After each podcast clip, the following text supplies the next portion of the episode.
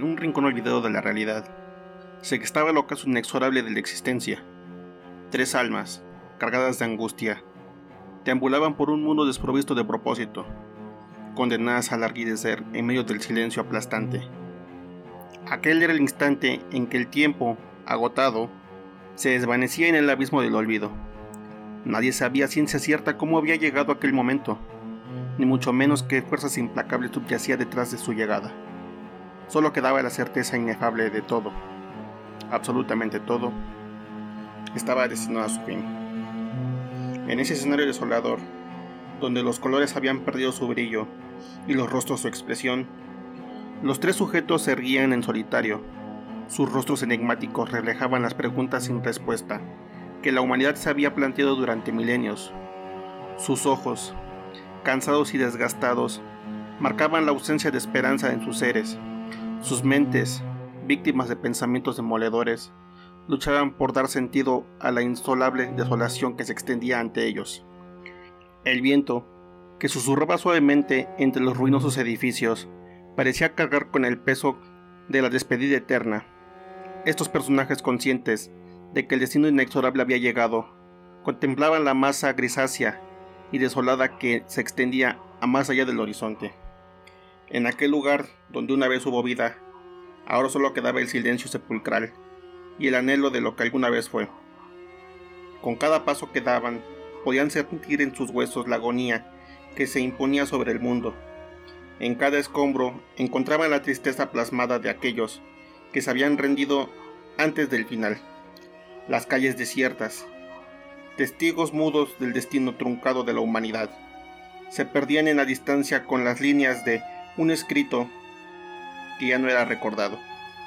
Lentamente se adentraron en las profundidades de aquel cosmos agonizante, en busca de algunas respuestas que permitieran comprender el sentido de la tragedia. Sus pensamientos, enredados en un nudo existencial, se perdían en un laberinto de incertidumbre mientras sus almas se desgarraban en la inmensidad del desamparo. La soledad era la única compañera, una aliada incondicional, en esta danza de devastación. A medida que los minutos se desvanecían, sus cuerpos se iban volviendo cada vez más ligeros, como si el mundo se llevara consigo todo rastro de su propia materia. Pero mientras el tiempo se precipitaba hacia el abismo, los hombres no dejaban de preguntarse cuál era el sentido de existir si todo terminaba en el mismo vacío del que se originó. En un último intento desesperado por hallar alguna razón, se detuvieron en medio de la desolación. Sus ojos ahora llenos de lucidez inusitada, contemplaron el horizonte que se desvanecía sin remedio. Sin embargo, en ese instante de claridad trascendental, encontraron una respuesta que, aunque efímera, iluminaba la oscuridad que les envolvía. En sus mentes resonaba la voz de la conciencia colectiva del universo, susurros del eterno absurdo de la existencia. En ese último aliento de vida, comprendieron que el fin del mundo era el epílogo necesario de la gran narrativa cósmica, que el sentido último radicaba en la belleza efímera de los encuentros, en la pasión de cada latido, en la capacidad de la humanidad de crear y dar sentido a su propia historia. Y así, en mitad del éxodo final, los hombres se fusionaron con la vastedad del universo. El tumulto del caos se fue ensalzado en la armonía de sus propios seres, mientras sus mentes y espíritus se, se esfumaban en la nada y en aquel instante único, en pleno apogeo de la extinción, comprendieron que la grandeza del ser humano radica en su fortaleza para dignificar su existencia, incluso en el enfrentamiento más desgarrador con el inevitable final. Así es como el equipo de Estilos Podcast imagina el fin del mundo. Sin embargo, hay múltiples teorías sobre las cuales nos gustaría hablarles el día de hoy. Así que después de seis cataclismos terrestres, el equipo está reunido de vuelta. Acompáñenos.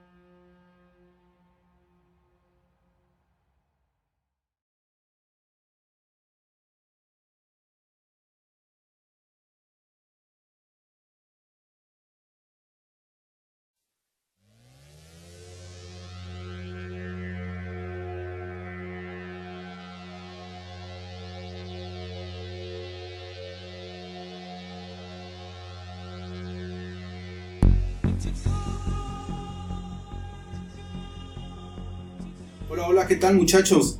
Como se pueden dar cuenta, el día de hoy iniciamos de una manera diferente.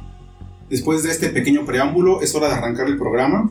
Tiene ya bastante tiempo que no estamos con ustedes, por lo menos no el equipo completo de Estilos Podcast. Así que nuevamente los saludamos por aquí el tío Booker. Hola, ¿qué tal muchachos? Pues aquí Fermín nuevamente con ustedes. La verdad, pues un gusto estar otra vez los tres reunidos. Digo, físicamente aquí estamos este, Julio y yo, el tío Booker. Y tenemos a distancia aquí al buen Lalo, que ahora sí que se, se tomó la. Ahora sí que el sacrificio por conectarse con nosotros desde el pasado. Así haciendo uso de la tecnología. Hola, ¿qué tal Lalo? ¿Cómo andamos por allá en el pasado? Todo bien por acá, pues aquí conectado desde el wifi de una piedra y un este un modem hecho a partir de cocos. Excelente, excelente. Eso me agrada no se rinden, a pesar de que viven en la austeridad, no se rinden. Viva la 4T. Es la 4T. bueno, muchachos, después de... Chávez estaría orgulloso de esto. efectivamente, efectivamente. Bueno, muchachos, arrancamos con el programa. El día de hoy, pues, venimos con un tema diferente, un tema un poco difícil y bastante amplio de tratar.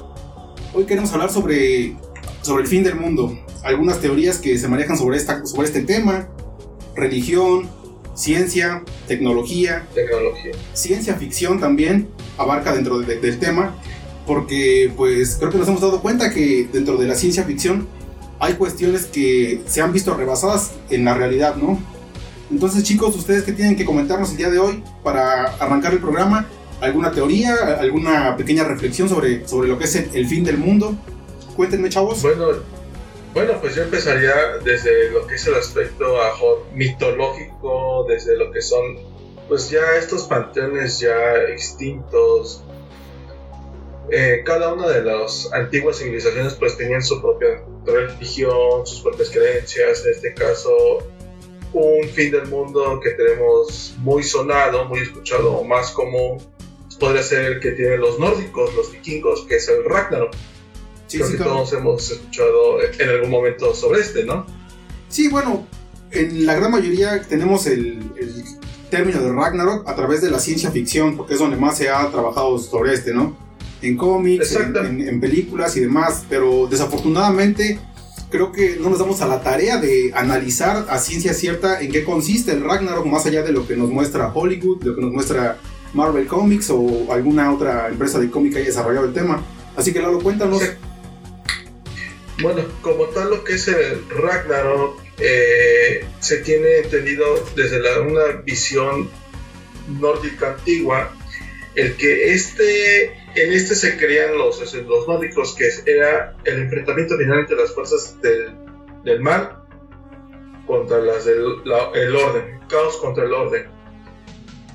Eh, se dice, se comenta que en este, esta batalla final, pues el caos y el mal estarían, terminarían sobrepasando a lo que serían los divinos, los guardianes de lo que son los hombres de los nueve reinos, eh, dirigidos principalmente por Loki y sus hijos monstruosos. Así que en la mitología nórdica, Loki tiene dos hijos que son Jormungandr, que es esta serpiente gigante, y el Fenrir, que también pues es un lobo gigante. Un Fenrir, no, el lobo gigante. Ah, el lobo gigante.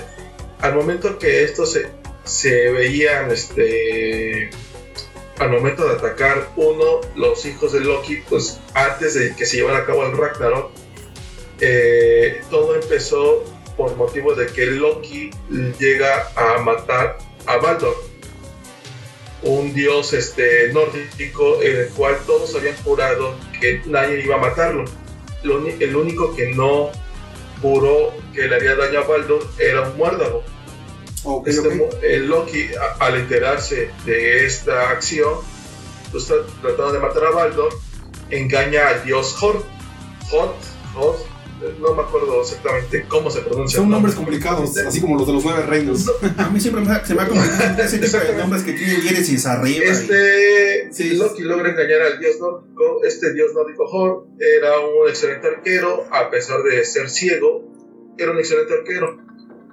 Había un momento en el que varios estaban tratando de, digamos, hacerle daño a Baldur, la atacaban con cualquier cosa y Baldur no recibía daño alguno Entonces lo que hace Loki le da a Thor una flecha, una flecha con un muérdago en la punta.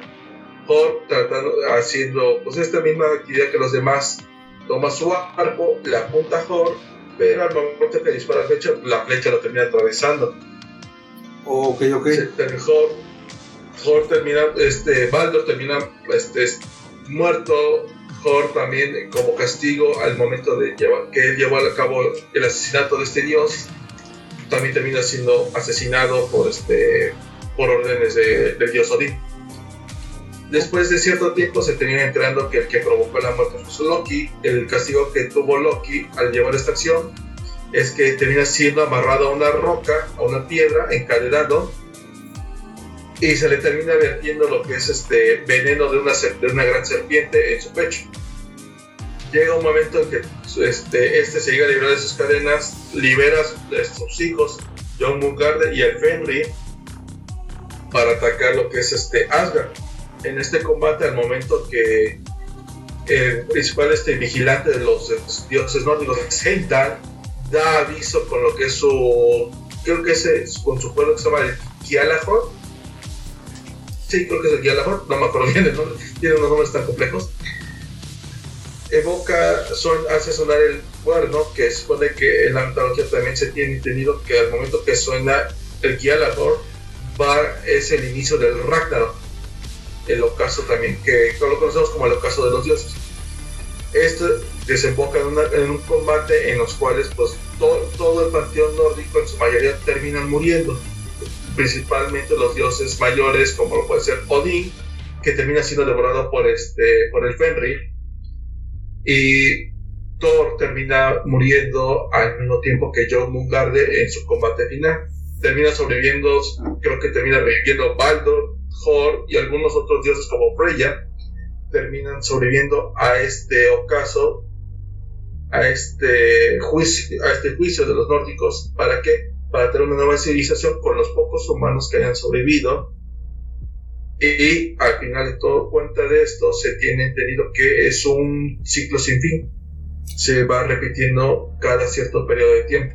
Ok, claro, pero aquí me, entra un poco la duda este, referente a todo el combate que se lleva a cabo entre los dioses porque comentabas que es el tema de los nueve reinos, ¿no? Por lo que tengo entendido, el reino en el que nosotros residimos, el reino terrenal, es Midgard, ¿no? Exactamente, el reino que como todos nosotros residimos es Midgard. Pero... Hay otros nueve reinos, como lo puede ser este, Helheim, Niflheim. Ajá, Jotunheim, sí, sí. Este, Pero entonces, la, batalla en Asgard destruye los nueve reinos o destruyen el Yggdrasil o, o cuál es el tema ahí, por, por, por qué se reinicia, digamos que digamos, porque es un reinicio el Ragnarok, ¿no? Entiendo que es el apocalipsis. Es un reinicio, el Ragnarok es un reinicio. Aquí eh, lo termina provocando, si no me acuerdo, ese, no me acuerdo si es un dios o es una bestia como el Sur, una llama, alguien que residía directamente en lo que es este, el Helheim. Ah. O Most, Most, no, no, no el Helheim. El Helheim es de los muertos, Niflheim es el, el, reino del hielo. Es este, Most, no me acuerdo si es Mospel no me acuerdo exactamente el nombre, pero es por ahí Mosfet, que es el reino del fuego, residía lo que es este Sur. Ah. Este al momento de clavar su espada termina destruyendo también parte del, del lo cual termina desencadenando la destrucción de los nueve reinos y el posterior reinicio de toda la mitología. Sí, porque tiene que el es el árbol de la vida, ¿no? Es el que le da vida a, todos los nueve reinos. Exactamente, al dañar este árbol es vida a los nueve reinos, cada una de sus ramas se supone que desde un principio y fue cuando sellaron a John Mungarde, ese era el que estaba devorando las raíces de Yggdrasil. Ah, ok, ok, ok.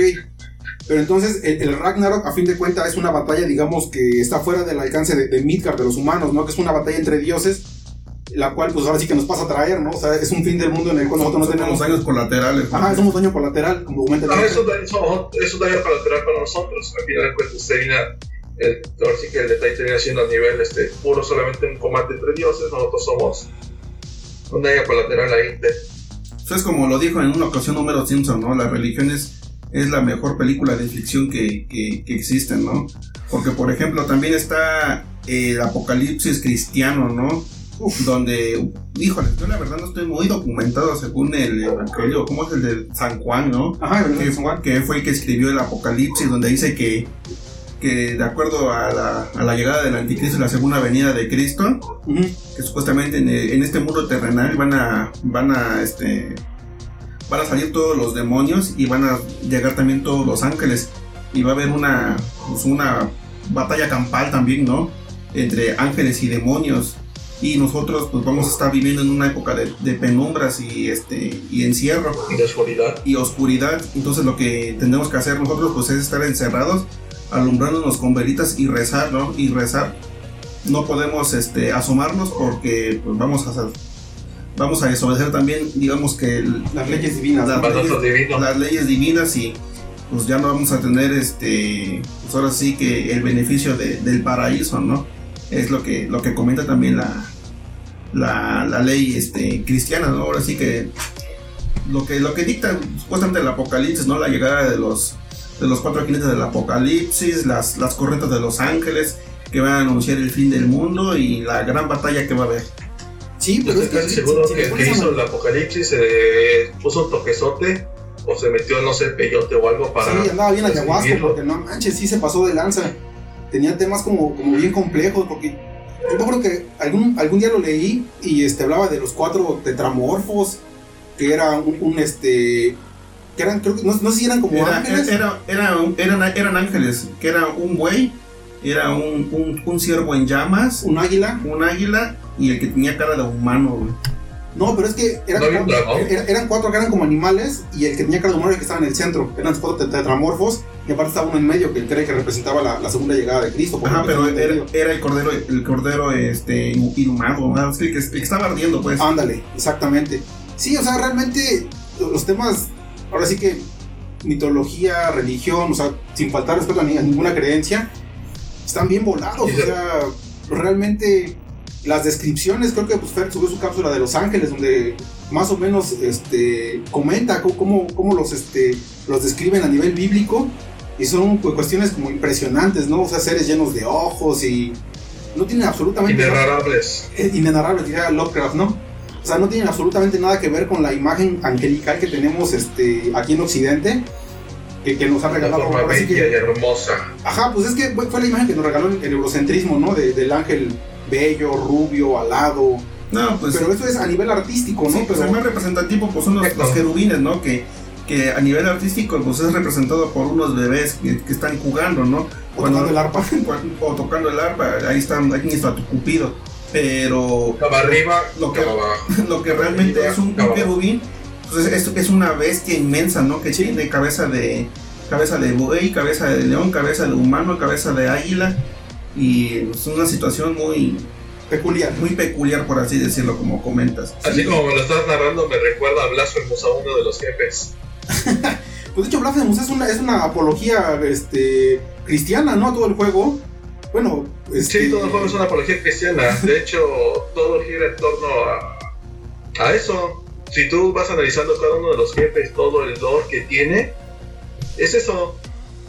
Y de hecho, en el- con todo lo que salió de la- va a salir Blasphemous 2, de hecho, eh, son como tres finales. Uno que, eh, que básicamente tu penitente, no sé si cuenta como spoiler. ¿Hace cuánto salió el juego? Dale. Tú dale, dale, sin miedo, Eh, cuéntanos. uno del penitente no logra llegar a la cima de, la, de, la, de la gran iglesia. En el segundo cambia la- el destino de dos, este, de dos personajes que hoy fueron los nombres, que son los que custodiaban como tal la iglesia.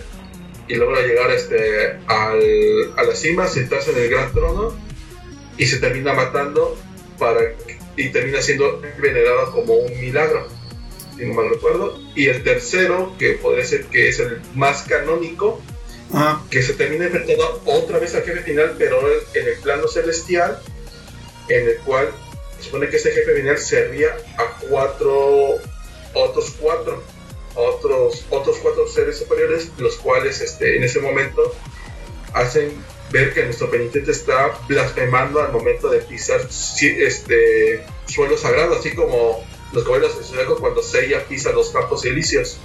Donde le pone el chingazo a Apolo, ¿no? Y luego le, le revisa la realidad. Exactamente. Y se termina enfrentando a estos cuatro, a estos cuatro grandes seres. Con el apoyo de otros dos, este, de dos otros compañeros que terminan cambiando también su, su destino, haciendo un montón de misiones extra. Ah, Y pues terminan muriendo, terminan muriendo todos los que fueron este, tocados por estos cuatro entes, incluyendo a nuestro penitente. oh, ya, ya, ya, ya. Es- Estoy viendo que. Es, es muy compacto. Sí, digo, estoy viendo que en este caso todo el tema de, de- de religión, mitología, pues ahora sí que sus teorías de fin del mundo o sus conceptos creo que están completamente fuera de nuestro alcance, ¿no? O sea, realmente nosotros no tenemos como mayor injerencia dentro de sus teorías. Pues no- nosotros tenemos que dedicarnos a sobrevivir a la batalla que va a existir. Solamente. ¿no? Así es, pero a- hay una, una religión que a pesar de que es la que tiene el mayor número de dioses y son las que tienen como los, los seres más poderosos y demás, que es la, la religión hindú, el hinduismo, hay, Él es miedo. Ahí hay una, ahí su, fin del mundo o fin de los tiempos se llama Kali Yuga, pero este se considera una etapa de decadencia moral y social con una creciente oscuridad, violencia y sufrimiento. Al final de este periodo se crea un mundo que llegará en fin y dará paso a una nueva era. Así de sencillo. Entonces aquí tenemos injerencias, o sea, curiosamente donde hay más, este, más deidades, más seres superpoderosos y que No son- tiene nada que ver ellos en esto. Así es, o sea, ellos lo, lo redactan tal cual como una era de decadencia a nivel so- social a nivel moral, que nosotros ya nos convertimos en seres básicamente despreciables para los dioses, entonces ellos van- nos van a dar libre albedrío a nivel de que acabemos con nosotros simple y sencillamente y ellos generen a partir de nuestra extinción un reinicio de, de la realidad. Y fíjate que este, este fin del mundo, de acuerdo a esta religión, es lo que actualmente se podría decir que es lo que está ocurriendo. Por supuesto, Sí, es el que está más apegado a la Es realidad. lo que está más apegado a la Creo que es realidad. el más coherente. Sí, porque pues yo escuché en algún lado que actualmente ya, ya estamos en un periodo de decadencia. Ya, pues ya, está, ya prácticamente inició, como dice la canción de Ángeles del Infierno, ya es el principio del fin, ¿no? El principio del fin. Sí, ya, es. ya, ya empezamos a, a extinguirnos de una u otra manera, ¿no? Así es, efectivamente, y creo que partiendo de- del Kali Yuga podemos empezar a comentar algunas otras teorías en las cuales tenemos mayor injerencia e incluso podría ser que somos completamente culpables de posibles este, extinciones masivas, ¿no? Tenemos en Exacto. aspectos tecnológicos, aspectos bélicos, aspectos científicos en los cuales nos nos vamos a ver en algún momento rebasados. Por ejemplo, hace rato Pandémicos. comentábamos este, fuera del micrófono Fer y yo sobre, por ejemplo, alguna, alguna guerra nuclear a gran escala. ¿Qué, qué es lo que esto podría este, suscitar, mi buen Fer? No, pues fíjate que eh, eh, ya hemos estado a punto de destruirnos, tanto por los fallos de la tecnología, tanto por una guerra de orgullos. Después de todo el asunto que existió de la Guerra Fría por Estados Unidos y Rusia, es que como que hubo que ahí como que cierto cierto recelo entre una. Entre una y otra y después Fue, como fue ahí donde fue el, el tema de, de Bahía de Cochinos, la, la crisis de los misiles o algo así, ¿no? Ajá, era la crisis de los misiles. Hubo como que un periodo de paz ya en, en tiempos de Bill Gates, ¿no? Ujú. que tenía como que cierta relación ya más amistosa con el presidente, no me acuerdo cómo se llama.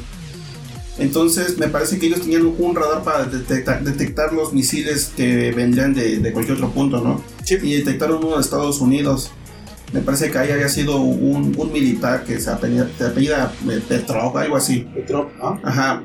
Este, este tipo detectó que venía un misil de Estados Unidos en dirección hacia, hacia Rusia, ¿no? Y él tenía la, la, la difícil misión de presionar solamente un botón, ¿no? El cual activaba todos los misiles para iniciar una guerra. Pero la pensó una y, y mil veces, ¿no? Y al final pues tomó una, una decisión muy, muy coherente y dijo, Estados Unidos no va a empezar una guerra con un solo misil, ¿no? Claro. Esto es una falla y no inició. Sí, por supuesto. Y gracias Eso, a, eso Gracias a, a- a que este cabrón tuvo la, la- la coherencia y el raciocinio de este, pensar que pues, un- una potencia como en ese momento fue y ahora y sigue siendo Estados Unidos, no te va a atacar nada más con un misil, ellos van a atacar a matar, o sea, y, y un misil puede que sea una destrucción pues a gran escala, pero ellos pueden dar más que eso, ¿no? Pero afortunadamente existió, como comentas, el raciocinio, porque no fue la única ocasión. También este presidente tuvo en sus manos el poder para determinar si iba o no a haber la, la guerra, ¿no? Igual detectó otro misil pero dice, vamos a esperar a ver qué pasa. Yo confío en la relación que tengo con este, con este país, ¿no? Entonces, al final de cuentas, el misil, pues no, no, no, no era bélico, era para estudiar este, los fenómenos de las auroras boreales, ¿no? Así es. E, entonces, pues, pues nuevamente, ¿no? Hubo ahí como que cierto momento de tensión. Yo creo que se debe este, bueno, son, son, es gente entrenada, ¿no? Es gente que está preparada, ¿no? Yo a lo mejor en su momento en hubiera yo vomitado de los nervios, ¿no? Claro. Pero imagínate como que yo en, un periodo de crisis y digo, pues chinga su madre y apachurro el botón. No, pues genero yo una, una guerra este, inminente, ¿no? Yo al bombardear es como Rusia, Estados Unidos, pues Estados Unidos pues tiene que repeler, ¿no? Y, y yo creo que actualmente estuviéramos viviendo entre nuestra inmundicia porque pues yo creo que actualmente no estaríamos viviendo. Sí. Mira, no, no estaríamos vivos siquiera. Eh, estaba checando que actualmente, o sea, qué, bueno que lo comenta el buen Fer, todo lo, de Bahía de Cochino, lo de la, la crisis de los misiles y demás, no se suscitó. Sin embargo, no sé si chavos si tengan, tengan la información de que actualmente, actualmente a nivel mundial, existen 13.400 cabezas nucleares en el mundo. O sea, ustedes tienen idea o son capaces de dimensionar el nivel de destrucción que esto podría provocar. O sea, 13.400 cabezas nucleares y son solamente divididas entre nueve países.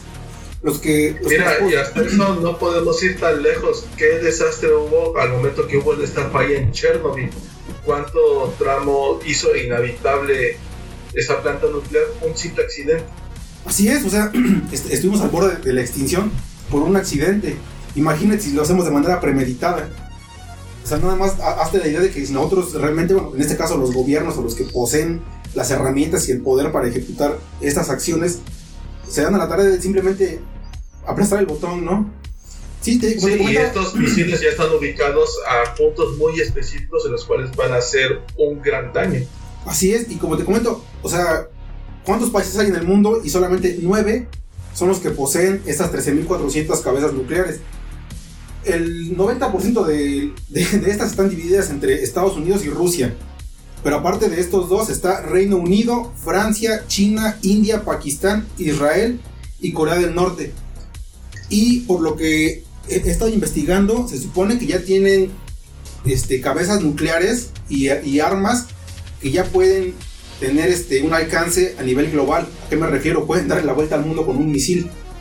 Entonces ya pueden atacar cualquier punto del mundo nada más con, con, con aplastar un botón. O sea, ya no es nada más que vayan a hacer una guerra entre Rusia y Estados Unidos, porque a fin de cuentas, si ellos desatan una guerra, tienen aliados, tienen este, otros países que los van a apoyar, van a atacar a sus aliados y se va a hacer un cagadero.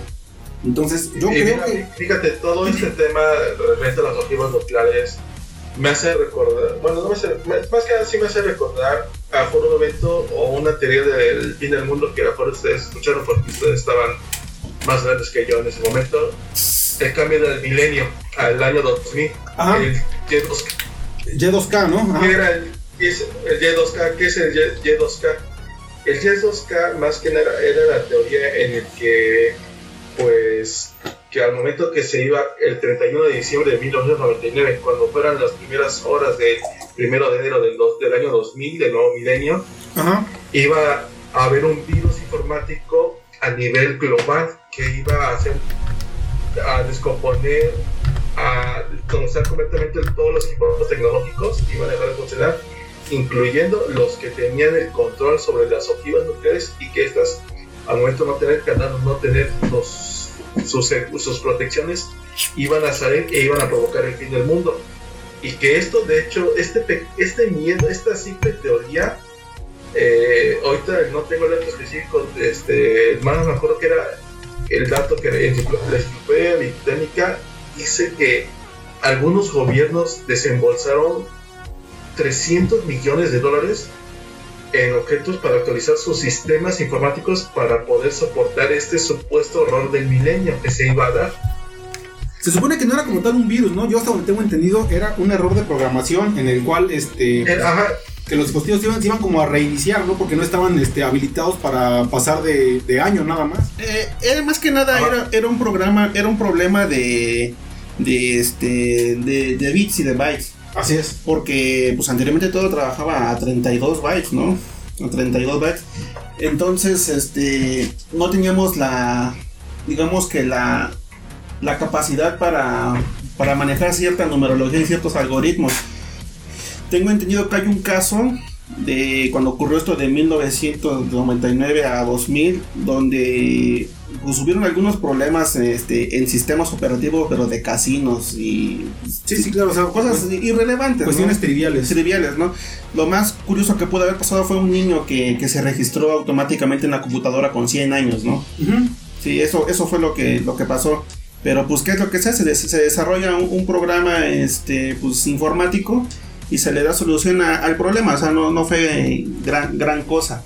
Pero sí, de momento, pues sí, sí puso a pensar, ¿no? Como el programa que, como el programa que existió de los Simpsons, ¿no? Donde iba a haber como que un, un error y hasta, hasta tuve que lanzar misiles para evacuar el planeta, ¿no?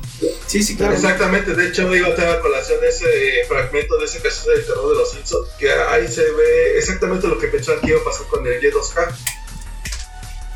Ándale, Simón, Simón fue en la casita de terror, ¿no? no sé en cuál, pero fue en una de las casitas de terror que... Y de hecho creo que varios capítulos son tanto casitas de terror como en capítulos normales que han hablado sobre los de fin, eh, sobre estas muchas teorías del fin del mundo. Eh, tenemos el de 2K, la venida del anticristo, eh, tenemos este también este cuando aparecieron los cuatro los cuatro jinetes del apocalipsis tenemos invasiones alienígenas también, ¿no? mucho esos, chistes este, en los Simpsons, la verdad.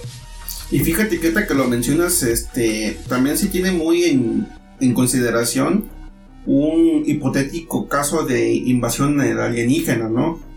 Y, no es como lo plantean las, las, películas de ficción donde vamos a salir a defender nuestro planeta. Bruce Willis. Y, vamos a, derribar la nave nodriza y vamos a salir... Como Meta de Slug 2. Con la, con, la, con la bandera de Estados Unidos ondeando en lo alto, ¿no? O sea, no manches, imagínate.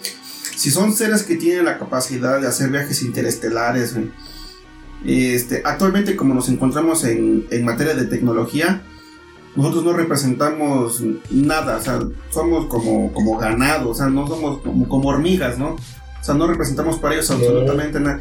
De hecho, si, si ellos tuvieran ganas, porque yo soy de la idea de que sí hay vida afuera de este planeta, ¿no? Pues es que apenas salió todo este tema en Estados Unidos, de que ya estaba como como documentado que, que sí existe.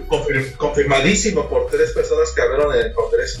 O sea, y que no, eran cabrones mequetrefes pusilánimes, eran güeyes de, altos rangos militares y demás, ¿no? Que efectivamente confirmaron avistamientos, confirmaron este, existencia de naves, de, seres y demás, ¿no? Entonces, este, pues, como dice el buen Fer, ¿no? Es casi un hecho que existen, ¿no?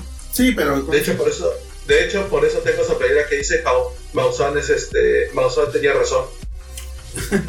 sí, pero es, como les comento, digo, si ellos tuvieran las ganas de, de acabar, ya estuviera acabado esto, ¿no? O sea, al, tener esa tecnología para, para hacer ese tipo de, viajes en el espacio, digo, pues, ¿qué, no podrían hacer de, en materia bélica, no? O sea, dicen que hay portales en el Popocatépetl, ¿no? Donde, imagínate, estamos hablando de, portales que, sí, sí, sí. desde, desde, su zona, donde se encuentren en el punto del, del universo, o sea, a lo mejor, no sé, lo, que llaman los agujeros de gusano, ¿no? Podría ser este, a lo que refiere. De hecho, también creo que si no mejor había una teoría que decía que, eh, no me acuerdo si en el Polo Norte, en el Polo Sur, en más, o en Antártida, era exactamente, que había una zona que uno no podía sobrepasar, que estaba prohibido pasar a ese punto y que decían que había, ahí había un portal. Sí, sí, claro, es que realmente este tema de, los alienígenas pues sí, está, como, como chido, pero creo que todavía nos, nos han metido mucho la idea por temas de ciencia ficción, ¿no?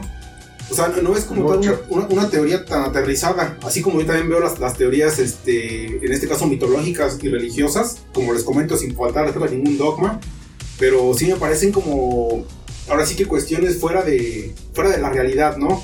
Cuestiones que son como muy complejas a, nivel, este, a nivel terrenal.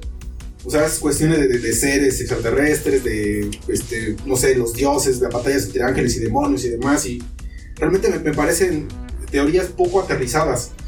Porque desafortunadamente hay algunas teorías que sí tienen bastante sustento, como lo que comentábamos, el tema de, la, de la, guerra nuclear. Actualmente tenemos un, tema bastante serio y que no se le está dando la importancia que, que debería, que es el cambio climático. O sea, desafortunadamente como sociedad no nos culpo a nosotros tres, ¿no? O sea, porque pues nosotros somos tres seres humanos en un mundo de 7 mil millones, ¿no? Ya son más. Sin embargo, o sea, no se le ha dado el cuidado al planeta, todas las este, empresas, grandes, este, pues ahora sí que grandes constructoras y demás, ¿a qué se han dedicado? Las estrellas. Se han dedicado a contaminar, desafortunadamente. Pues es como el caso de, de esta isla de Hawái, ¿no? Maui, ¿no? Que, Ajá. que ya también hay por ahí un poquito de, de conspiranoico de que ya fue, ahora sí que un incendio ocasionado por las grandes corporaciones, ¿no? Porque Así es. A final de cuentas, pues, ¿qué le van a comprar a los nativos de por allá? Pues sus cenizas, ¿no? Sí. No, no, no hay más. les tienen que pues, para hacer sus grandes condominios, su- sus, este, sus, sus- ahora sí que todo lo que tengan que hacer para la, la industria del turismo, ¿no? Sí, sí, por supuesto. Pero Y es como también algunos com- comentaron que, por ejemplo, no, no contaminas tú lo mismo, nosotros tres no contaminamos lo mismo, como a lo mejor alguna estrella, algún artista, que se, eh, un ejemplo que Neymar, que es de París a Arabia Saudita, en jet privado se fue. Sí, pero es que, mi- mira, Lalo, yo también lo, lo voy por esta parte, o sea, no, no porque yo este, recicle mis latas, Coca-Cola va a dejar de contaminar. Ese es, ese, ese es el problema real, o sea, el problema real son las grandes corporaciones, son las que están acabando el mundo, están contaminación, o sea, contaminación a nivel este, aire, a nivel agua, las grandes construcciones que están deva- devastando ecosistemas, están acabando con especies, ¿por qué? Por pura ambición. Y realmente esto sí me parece Sí. un tema bastante aterrizado a la realidad, porque es algo que sí está sucediendo en este Exactamente. Y de hecho, esto me hace recordar, no sé si ustedes se acuerdan del video de, musical de Disturbed, el de Another Way to Die. Ah, caray, caray, no, no me acuerdo. Yo me acuerdo más del Land of eh, Confusion. Land of Confusion. Ese, eh, en ese video se supone que va mostrando este, todo, es, todo lo que estamos hablando ahorita sobre el cambio climático, la contaminación, va mostrando cómo queda la sociedad después de, este, de después de pues, haber acabado liquidado completamente con el, con el planeta. Por ejemplo, para que una persona pudiera tomar agua, tienen este, un pequeño laguito, cha- hasta eso creo que lo una pequeña lagunita Ajá. la tenían completamente cercada, este, vigilada y custodiada por militares. Las personas podían solamente consumir, eh, te había un tablerito y por ejemplo tú llevas, no sé, un ejemplo, un trastecito, a lo mejor un botecito como un ejemplo, un Gerber, una jicarita, Ajá. la metían si era lo, era lo permitido por los militares para que tú consumieras esa agua, checaban que sí, era adecuado, te lo daban, te daban chance de pasar unos cuantos segundos, tomar el agua que tú que necesitabas consumir y te sacaban. Y ah, además de que la jardinería y otras algunas cuestiones estaban prohibidas. En el mismo video se ve que en escondidas un señor guarda un poco de agua entre sus ropajes para echarse una plantita y poder este, regar su planta y este le da una presa. Y al momento que lo cachan los militares le destrozan su pequeño su planta porque estaba prohibido la jardinería y se dan, van dando contrastes de por ejemplo una familia brincando una alberca y otros combatiendo por la comida. Eh, o un niño jugando, jugando normal y otro pues, recolectando basura, este, pues tratando de encontrar algo útil dentro de la basura. Otro, este, no me acuerdo qué estaba haciendo, y uno viendo un libro, viendo una, una imagen de un árbol, añorando ese, por saber conocer verdaderamente cómo era un árbol. Pues una crítica bien voraz al, al tema de la contaminación y de cómo estamos devastando los ecosistemas por temas de capitalismo. Sí, me parece un Sí, video no bastante, bastante chido, ¿eh? Yo creo que el buen Fer lo va a tener que poner en la descripción del, del podcast para que la gente que nos escucha pues pueda visitarlo y ver de qué estamos hablando, ¿no? Porque Sí, ya me acordé qué video entonces no- no me acordaba de qué canción es, pero- Escúchenlo, véanlo. La verdad es muy, muy- muy- una, una muy buena canción y aparte una muy buena crítica a todo esto que estamos hablando en este momento. Sí, y es que como, como les comentaba, a mí esta sí me parece un, un, este, ahora sí que ya no me parece como una teoría, me parece ya que está muy aterrizada a la Sí, realidad. una gran realidad que está pasando, ¿no? Todo el cambio climático, el calentamiento global. Digo, ya suena, ya suena como algo, ¿no? Pero es- en serio que ahorita que, que ya estoy en la calle estoy sintiendo los estragos del sol y realmente es una cosa muy muy preocupante, ¿no? De, el, derremi- ¿cómo así? el derretimiento de los, de los polos, ¿no? Que todas las zonas costeras van a desaparecer. O sea, Así es. es una, una situación muy, muy complicada, ¿no? Yo, yo no le tenía tanto miedo al sol hasta ahorita que realmente me lo estoy enfrentando pues casi casi cara a cara, ¿no? Entonces... Y, y, date cuenta, o sea, tal vez lo, lo en memes, ¿no? Y incluso parece chiste, pero ¿qué, qué aparecen en, en, los memes, no? Este, pues guarda, esta, este, guarda este recuerdo del calor, porque va a ser el, lo menos cálido que vas a vivir en los próximos años, ¿no?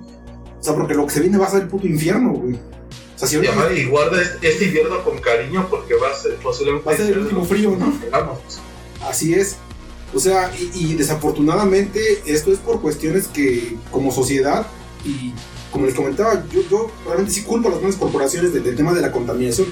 Son las que están acabando el mundo. Por ejemplo, China al día de hoy no, no, son capaces de tener una reglamentación en torno a, a, sus medios de producción y contaminan de manera voraz porque ellos no están en los tratados que, que está Estados Unidos, que está Canadá, que a lo mejor también se los pasan por el arco del triunfo, pero tienen como una mayor regulación, ¿no? En el caso de China son asquerosos. O sea, si tú ves, hay ciudades que no pueden que no pueden vivir si no tienen mascarillas, ¿no? Así es, que ya venden oxígeno en latas, en chino embotellado porque pues, el aire está de la chingada. Yo creo que eh, eso, llegaba a pasar aquí en Ciudad de México. sí, yo recuerdo. No ah, hace, Sí, pues no hace muchos años, ¿no? Como a lo mejor estoy hablando en el 2012, cuando estaba yo en, en mis prácticas en la Ciudad de México, ahí en el metro nos encontrábamos un compañero y yo este, por Chapultepec y le decía yo, oye, se está muy nublado, ¿no? ¿Qué irá a llover? Y me dice, no, no seas tonto, cabrón, es la contaminación. No manches, cabrón, está de la fregada esto, güey. Imagínate. se supone que Chapultepec es una zona boscosa, güey. Es un bosque. Imagínate ahora cómo está. Es un bosque. Ahora por la zona céntrica, no manches. Y eso porque le puse yo atención, ¿no? Es como que está medio nublado, no que a llover, ¿no? Es la contaminación. Pues, güey, no, no te voy a estar lejos. Cuando estábamos en la primaria, había días que no, no íbamos a clases. No nos permitían salir por el, índice de contaminación que había. Estaba altísimo, o sea, y eso te estamos hablando de hace, de hecho, hace 25 por eso años. no circula por la cantidad abismal de smog, de contaminación que había.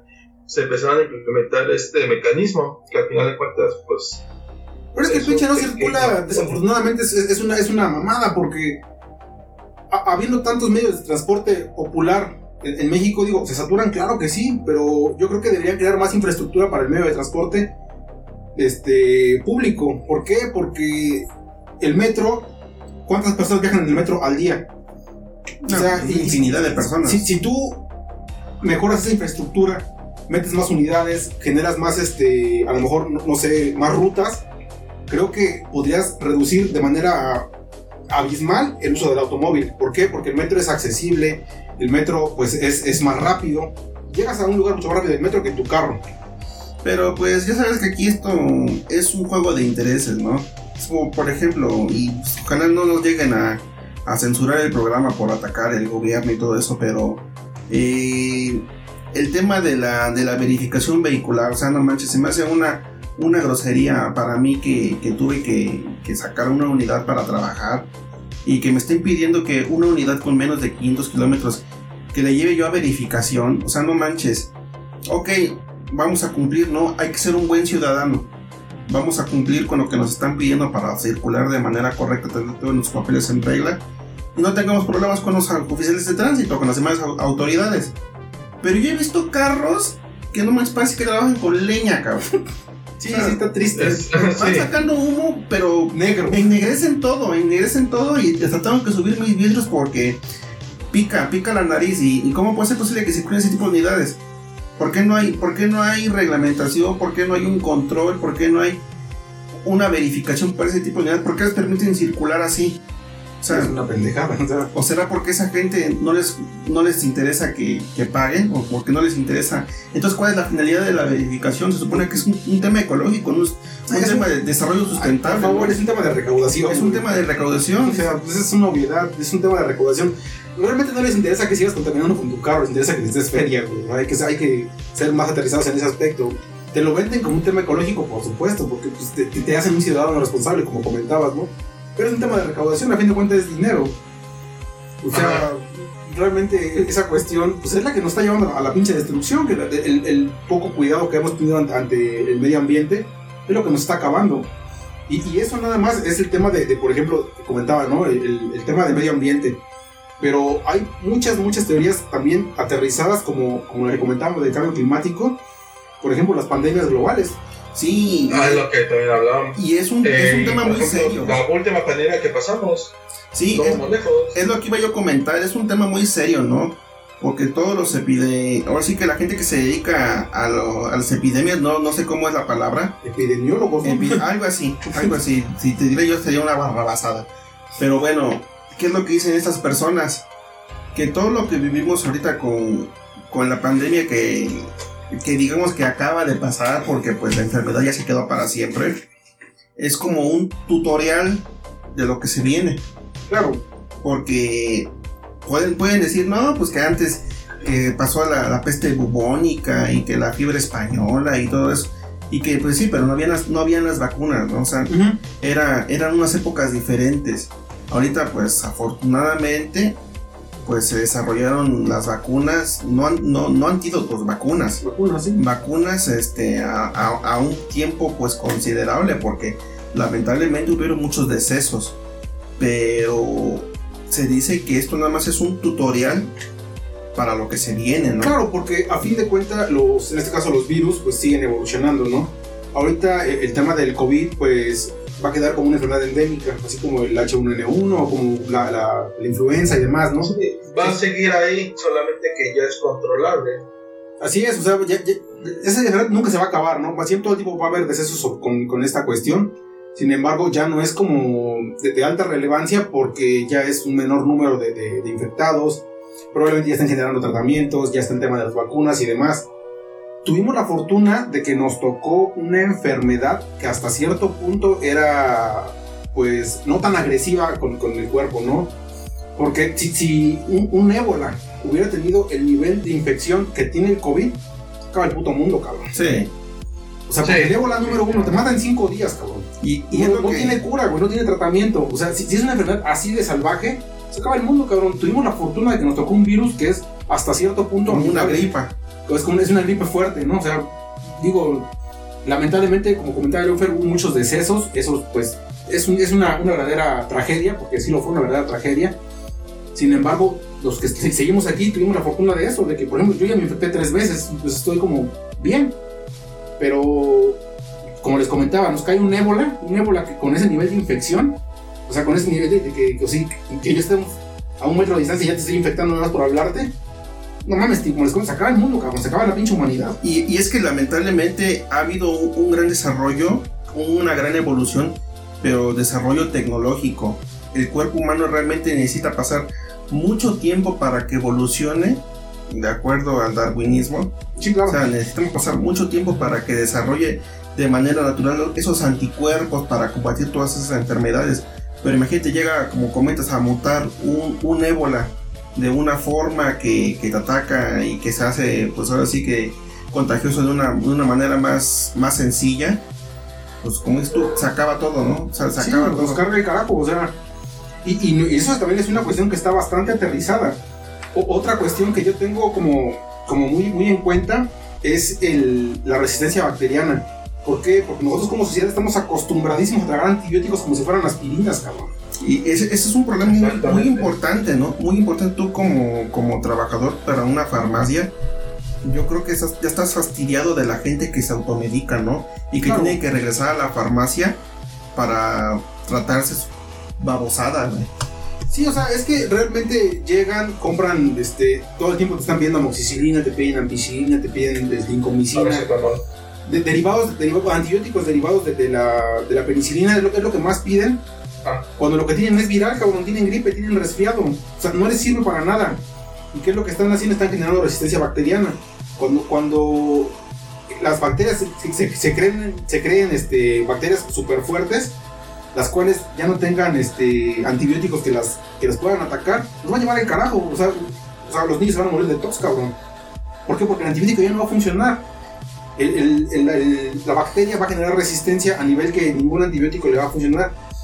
Me, me pueden decir, no, pero pues el desarrollo tecnológico va a generar nuevos antibióticos que, como comenta el buen Fer, aún no estamos adaptados para, a, a nivel físico para combatir muchas enfermedades.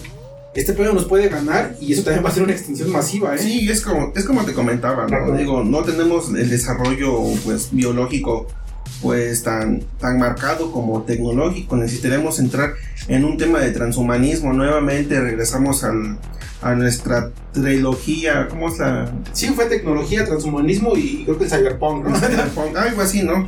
Pues esto viene de la mano, ¿no?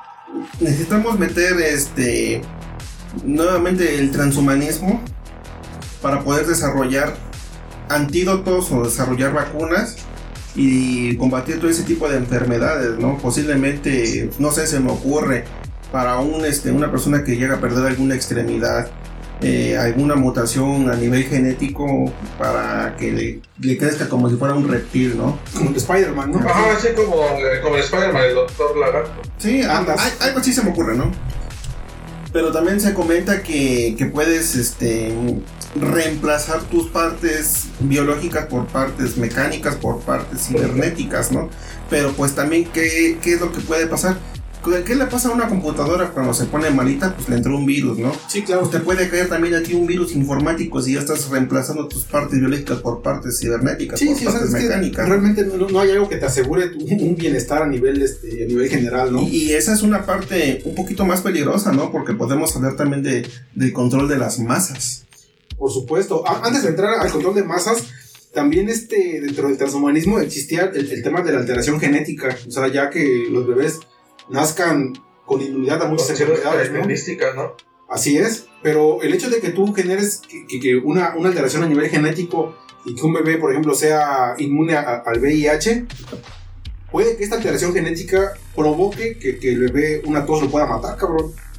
Porque nosotros estamos jugando con los genes, güey, ya no, no, no tenemos como las capacidades, estamos jugando a ser Dios, ¿no? O sea, realmente no tenemos Como las los- capacidades. los de color. Pues es, Ándale, pollitos de colores. es, es- pues es como cuando como cuando manejabas un programa en, en C++, ¿no? O sea, tú lo hacías hacer algún comando diferente, pero descomponías el programa original, ¿no? Y, y dejabas de hacer ciertos procesos para hacer unos nuevos. Entonces, realmente tienes que trabajar mucho para, para hacerlo más, más fuerte, sin modificar el concepto original. Entonces, como comentas, si empiezas a jugar con el, se me ocurre, ¿no? Con el código genético, pues vas a mover muchas cosas, muchos comandos, ¿no? Entonces vas a descomponer, digamos, ciertas inmunidades por crear una nueva, ¿no? O, o- sea, no puedes tan lejos, o sea, a lo mejor el bebé no se va a enfermar de VIH, pero van a ser ciego. Sí, O sea, porque no sabes qué estás moviendo, realmente no sabes lo que estás moviendo, digo. Entonces, o sea, eh, a, a nivel este. A, a nivel enfermedades, creo que el tema de- del tema pandémico, el tema de enfermedades, creo que también es una, un- una cuestión de- del fin del mundo. No del mundo tal cual, sino del fin de la humanidad. El mundo, el- Sí, el- cuando estamos hablando de esto, del fin del mundo, es más que nada de, de la humanidad. porque el, el mundo va a seguir ahí, ¿no? Estemos o no estemos, el mundo va a seguir ahí. El- el- el- incluso si- después de una pinche guerra nuclear, se acaban los pinches humanos, pero el planeta va a seguir ahí. A menos que se destruya el pinche núcleo del planeta y explote, lo que realmente veo muy complicado, pues el mundo va a seguir ahí, ¿no? Y, y Sí, el, el- el el mundo creo que fu- funge como un sistema autopoético, se, se va a, a reestructurar y se va a regenerar a sí mismo, Eh, estemos o no estemos. fíjate, ahorita como lo estás planteando, eh, otra pues, serie que pues, conocemos todos es Futurama, ¿no? Sí, sí, sí. Hay, hay un episodio exactamente que empiezan a viajar en el tiempo, lo que es Fry, el profesor Farnsworth y Bender. Empiezan a viajar en el tiempo, supone que no se pueden viajar 5 minutos y terminan viajando mil años. Ah, En esos otros mil años ven este, Nueva Nueva York destruida, que se acabó vez la humanidad. Y lo que deciden hacer, como en su máquina del tiempo del doctor, del profesor Farnsworth, no, no generó para irse para regresar en el tiempo, tienen que ir avanzando hasta el frente hasta que puedan encontrar una época en el que puedan este, lograr hacer que la máquina retroceda.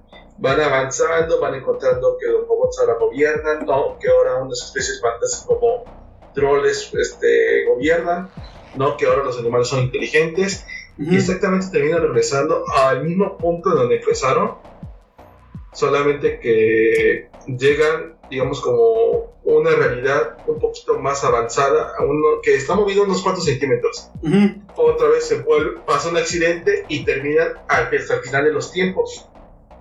Ven el- el- la- a la Tierra morir, se destruye, la- ellos se quedan con esa curiosidad, ¿qué pasa después? lo único que terminan haciendo, se termina metiendo otra vez a su máquina y deja fluir el tiempo. ¿Y qué termina pasando? Se vuelve a, que, a crear el universo, vuelve a haber un nuevo Big Bang, se termina formando todos los, el, todo el universo, todas las galaxias de nuevo y ellos terminan regresando al punto de donde salieron. El punto de partida, ¿no? Se supone que lo hacen como de manera cíclica. Avanzan todo el tiempo hasta volver a encontrarse con su realidad de dos veces. Ajá, de la pal partieron. Exactamente. Sí, eso, eso está, bien cagado, pero pues sí, a fin de cuentas, pues como les comento en el caso de la Tierra, pues es un sistema autopoyético, se regenera a sí mismo. Estén o no estén los humanos, la Tierra va a seguir ahí y de hecho es lo que muchos vieron ahorita durante la pandemia cuando todos los se dejaron de hacer un montón de actividades que, por ejemplo, un ejemplo, Venecia es una ciudad con canales que varios de sus calles pues, son ríos y dijeron que había animales que pues empezaron a entrar a la ciudad de que vieron de algunas cosas que vieron delfines algunas este, peces que las el, el agua de, dentro de la ciudad pues se clarificó. Sí sí claro Sí, o sea, con este, este esta cuestión de, del encierro generó que ahora sí que los animales pues repoblaran, ¿no? O sea, o regresaran a sus hábitats de manera habitual. Prácticamente somos nosotros el virus del planeta. Pues sí, nosotros somos los que estamos dando en la madre realmente.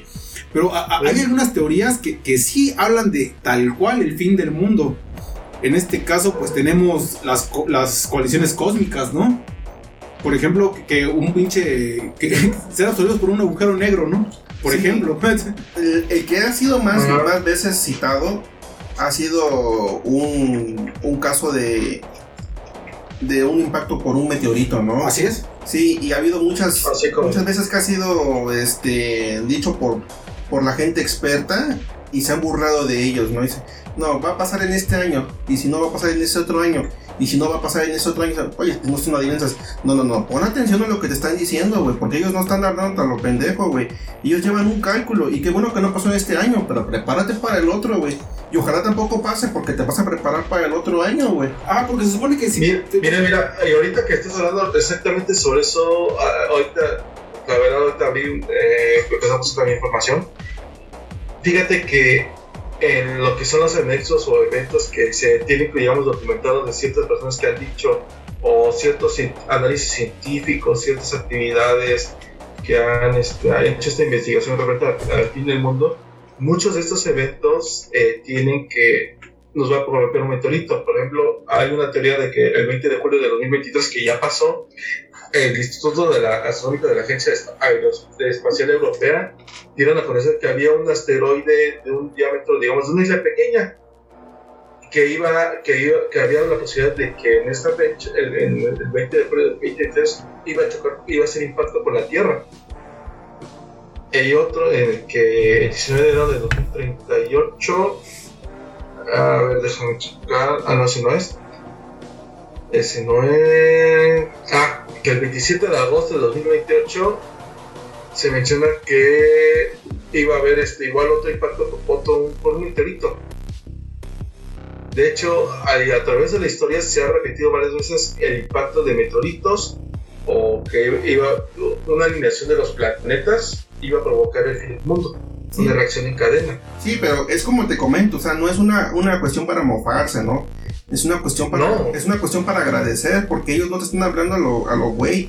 Ellos están haciendo cálculos físicos y matemáticos. Sí, o sea, claro, el derecho de que te digan que, que un asteroide va a pasar a 37 mil kilómetros de la Tierra es de preocuparse, cabrón. O sea, pues sí. 37 mil kilómetros considerando la distancia de, de, en el universo, lo, es nada, güey. O sea, es nada. una ligera desviación. O sea, pon que a lo mejor no, no, le pegue, ¿no? Pero que cambie el, la, este, el ciclo de la Tierra. ¿Qué puede pasar. ya con eso, ¿no? Ya con eso nos cargó la chingada. si, nada más con que te llegue a impactar a la luna y te la destruya, ya te, ya te, llevó, ya, te llevó al carajo, ¿no? Porque te mueve, te mueve tu ciclo de rotación y traslación, te mueve, te mueve las mareas, ¿no? Hay mucha, mucha vida vegetal y animal que se, que se rige a través de, del ciclo lunar. ¿no? Así es, efectivamente. Entonces, pues, como comenta el buen Fer, yo creo que no es para mufarse, o sea, eso son cuestiones que afortunadamente no han sucedido. Pero, ¿qué pasó con el meteorito? Que, una extinción masiva fuera de los dinosaurios, que cayó en la península de Yucatán, un meteorito de, un, de 10 kilómetros de diámetro. 10 kilómetros, pues es nada, es lo que camino al día, ¿no? O sea, puede ser nada, pero, pero a, nivel cósmico, si esa cosa te pega, pues ya nos cargó la chingada. No, así de sencillo. Y es como dice, ¿no? suertudos van, van a ser los que al momento de que caiga el meteorito se mueren al instante. ¿no? Mueran al instante. Sí, porque los que lleguen a so- los que lleguen a sobrevivir de, de un este de un meteorito eh, van a van a sufrir, ¿no? O sea, se van a morir, pero van a Pues, pues, sufrir. es que es, es lo Va a ser equivalente, una agonía. es lo equivalente a, a un futuro pos- posnuclear, ¿no? O sea, es lo mismo. Va a, Sí, va a oscuridad, va a haber lluvia ácida, va a haber sequía, va- y no van a tener ni siquiera algo que comer o algo que beber, o sea, o sea, es, nada, es nada. una puta locura. Y, y afortunadamente los meteoritos que han caído en, en la Tierra en los, en los últimos años, pues han sido destruidos por la atmósfera, porque pues al momento de que ingresan a la Tierra son meteoros y la atmósfera se vuelven meteoros, son piedras pequeñas, ¿no? Y, es, y por eso hay que cuidar ese, ese escudo que tenemos, ese escudo natural, porque también si seguimos con toda la contaminación del aire y le estamos dando en, en la madre a este escudo, va a llegar y no vamos a tener la protección y ahora sí vamos a tener de, de qué preocuparnos, digo. Sí, Digo, sí, por supuesto. Digo, ese es uno de los casos, ahora sí que externos, ¿no? También hay casos internos, ¿no? Por ejemplo, los volcanes, ¿no? Sí, desastres naturales a, a nivel general. ¿no? Sí, a nivel general. Ajá, de hecho, eh, creo que había una teoría respecto a los volcanes que si todos los volcanes de- que están activos en el mundo reventaran al mismo tiempo, se haría como que haría una capa y traería una nueva, no me acuerdo si era una nueva era del hielo, Ajá, por toda la cantidad de ceniza que expulsaría al unísono. Así es.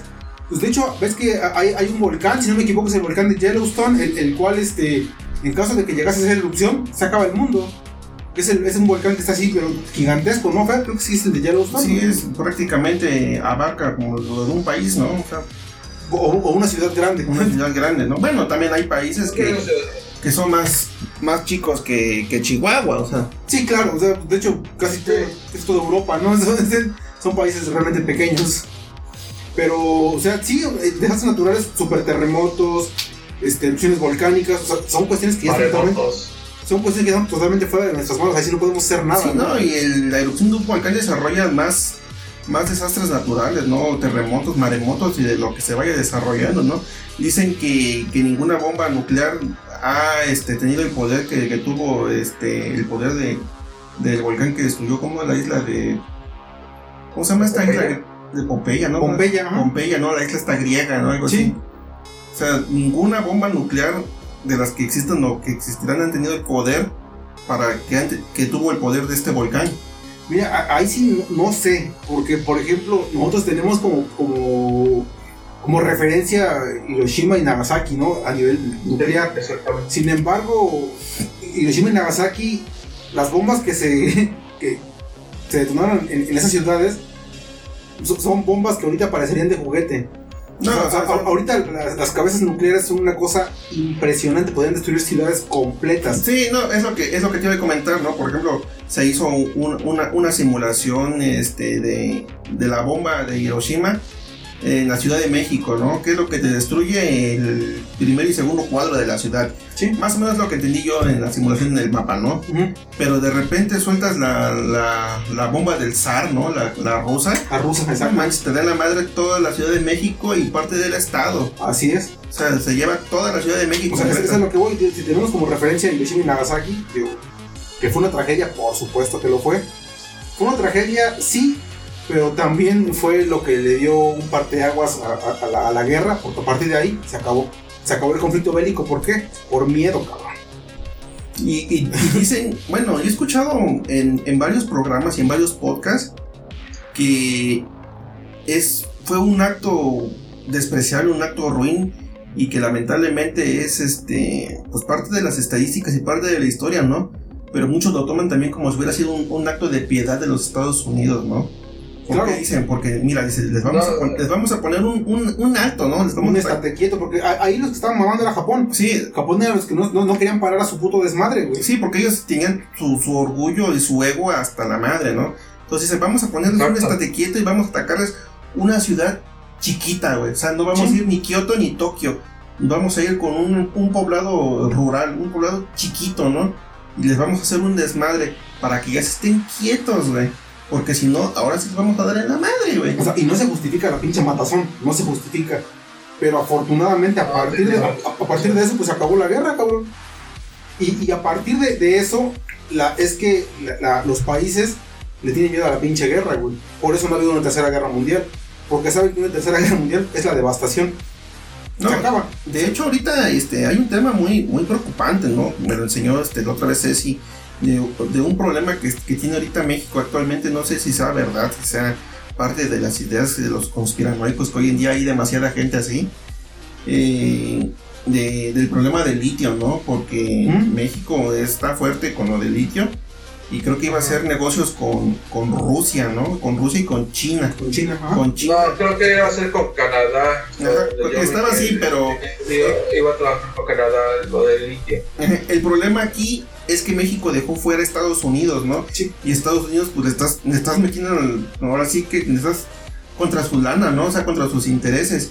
Entonces, ¿qué dijo Estados Unidos? Ah, México son terroristas porque tienen narcotraficantes y tienen toda esa gente que se dedica a- al mal y yo voy a meter mis papeles en la ONU para eh, hacer una, una intervención militar en México porque son terroristas. Entonces, ¿qué dijo China? Ah, pues si tú te metes con mi socio, yo me voy a meter. ¿Y qué dijo Rusia? Ah, pues si le entra a China, yo también le entro. Y Canadá, ah, pues yo también le entro, güey. Sí, o sea, se hace un puto mugrero por, por, por intereses que no tienen absolutamente Sí. nada que ver. Porque es, es un tema económico. Siempre, siempre va a ser así. Y, y es lo que dicen los, y es lo que dicen los, los, los conspiranoicos. La tercera guerra mundial puede arrancar en México, güey. Imagínate, güey. Sí, o sea, y bueno, esperemos que no pase, ¿no? No, ojalá no. Ojalá, no. Pe- Pero no se descarta la posibilidad. Desafortunadamente no se descarta la posibilidad. Y, y, y vamos, muchachos, creo que ya nos estamos este, un poco con el programa. Se puso Se interesante la puso muy interesante, ¿no? Mira, vamos a, Bueno. a- a concluir con, con las teorías, digamos que más benévolas, ¿no? Para ti, ¿cuál podría ser la extinción de, de este mundo o de la humanidad más benévola que podríamos tener? A que nos trae un puto agujero negro, güey. Es lo que te iba yo a comentar, digo, a- hay teorías, por ejemplo, el, el del un, un destello de, de rayos gamma, ¿no?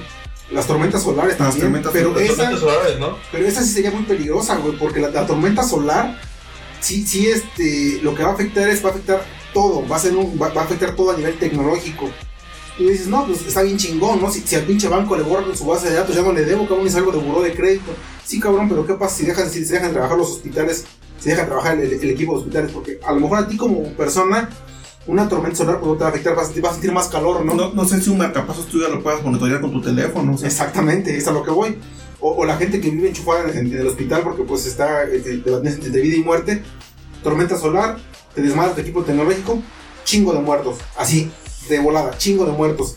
¿Por qué? Por temas hospitalarios. O sea, hay gente que dice, no mames, estaría bien verga porque se borra base de datos del banco, ya no les debo, está bien chingón. No, güey, o sea, si tú te das... Ah, ese lo podría hacer como en el club de la pelea. Ándale.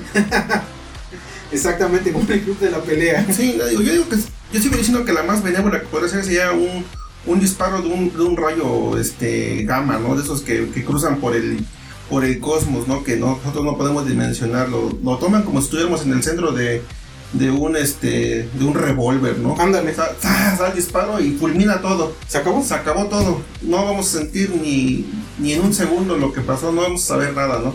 Sería la más, la más benévola. Pero yo siento que la que es inminente que va a pasar cuando el Sol se convierte de una estrella enana a una estrella este, grande roja. O sea, de, de entrada va a absorber este Mercurio, va a desaparecer esto y eh, el planeta pues va a dejar de, de ser apto para la vida.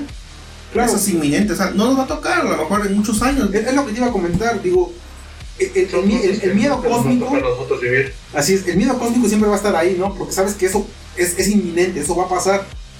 Pero, güey, va a pasar en 5 millones de años, entonces no tengo un pedo, ¿no? O sea, pues yo voy a vivir a lo mejor 40 años, 50 años más, a lo mejor, en el mejor de los casos, ¿no?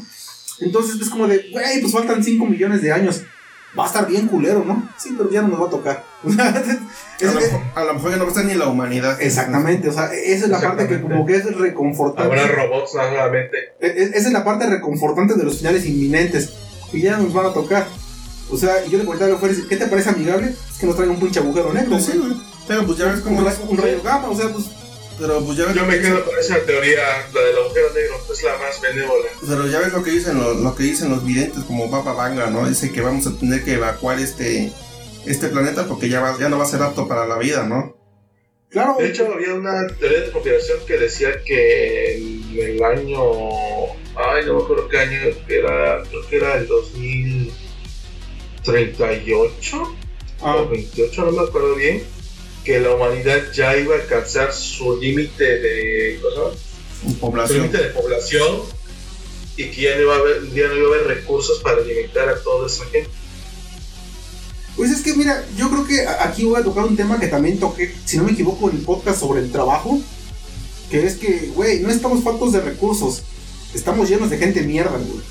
Exactamente. Porque recursos, pero, o sea, este, digamos, a- la o sea, a- a- actualmente, actualmente hay comida para darle a todos, ¿eh? No, pues de, de hecho, el Vaticano puede acabar con la, con la hambruna mundial dos veces, me parece, güey. Sí, o sea que hay dinero, hay recursos, lo- pero lo que sobra aquí es gente mierda, güey. O sea, los intereses, los intereses de, de- de los, de los supermillonarios, de las grandes corporaciones, e- e- es, lo que provoca las crisis económicas. Digo, tampoco me gustaría que- que decir que ah, vamos a regalar todo y vamos a seguir todos en paz. Es algo que no va a pasar, es una completa utopía. No, Pe- Pero, o sea, el, hecho de que la gente se muera de hambre se me, hace- se me hace, se me hace una mamada, güey. Es que lamentablemente aquí, cuando alguien te quiere hablar de utopía y te quiere vender ese, e- ese concepto, está también haciendo un juego de intereses. Digo, yo recuerdo un, un utópico de, de 1939 que decía que todos iban a vivir en paz, todos iban a, a vivir este, con, con grandes este, recursos económicos, en un buen trabajo y todos iban a ser iguales. Pero pues, para acabar con los pobres, tienes que destruir a los pobres. Y te estoy hablando de una persona, estoy hablando de Adolfo Hitler. Sí, Él quería, o sea, él, él se va li- literal, ¿no? Vamos a acabar con la pobreza y para acabar con la pobreza hay que acabar con los pobres. tenemos que destruir a los pobres. Sí, tenías a, a- este cabrón con, con- con su, con su idea, estaba bastante, bastante fu- fuera de, de- de- lo humano.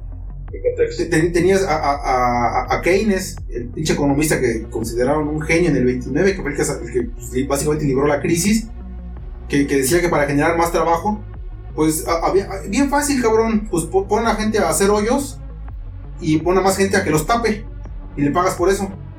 ¿Y eso qué aporta, cabrón? Pues aporta que les vas a pagar, con lo que les vas a pagar van a comer.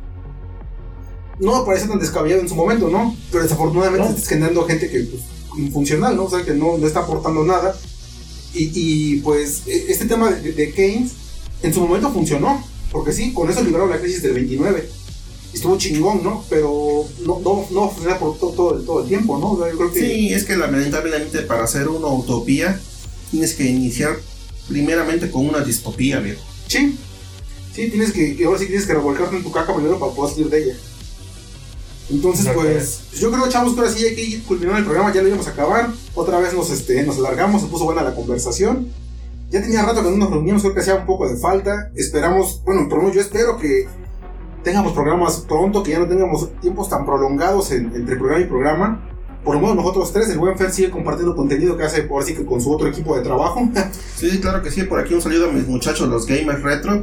Yo la verdad les doy un, un gran agradecimiento por, por ahora sí permitirme subir las cápsulas que me, que me permiten participar con ustedes. Eh, Realmente somos muy divertidos los muchachos, los que nos han, nos, han permitido pues ahora sí que entrar en sus dispositivos, pues un agradecimiento también. Nos denos también la oportunidad. Tenemos material muy bueno, digo pues adelante, ¿no? Sí, sí, claro, y, y esperamos que por este lado pues sigamos este generando contenido. Desafortunadamente no hemos tenido el tiempo, no hemos tenido la posibilidad de reunirnos. El buen Lalo pues está hablando a la, a la distancia porque pues ahora sí que está un poco lejos de aquí, entonces vimos la posibilidad de, de grabar algo el día de hoy, pues es el programa que les trajimos. Esperemos que les haya gustado. Yo por mi parte me despido, por aquí el tío Booker. Por aquí Fermín, de aquí de Estilos Podcast, muchachos. Por aquí el buen Lalo desde, desde la hermosa ciudad de Oaxaca. Un abrazo a todos los escuchas. Es un gustazo volver a grabar pues, un episodio con el buen Duque, con el buen Fermín. La verdad pues ya extrañaba este tipo de esta actividad, la verdad extrañaba mucho. Y también pues es- los que nos están escuchando, los que nos escuchen, pues espero que lo disfruten mucho tanto como nosotros disfrutamos pues grabar este, este, este episodio nuevo. Y recuerden compartir el programa con sus amistades. Yo estoy, estoy seguro de que les va a gustar lo que les estamos ofreciendo, con mucho cariño para todos ustedes. Y pues claro, Algún día, algún día llegaremos a Pensilvania. y, y nos faltó mucho que contar. El tema es, es bastante complicado de tratar, pero ahora sí que fue un pequeño parteaguas para ahora sí que iniciar una nueva saga de programas. Esperemos que les haya gustado. Hasta pronto, muchachos. Hasta luego, muchachos. Adiós.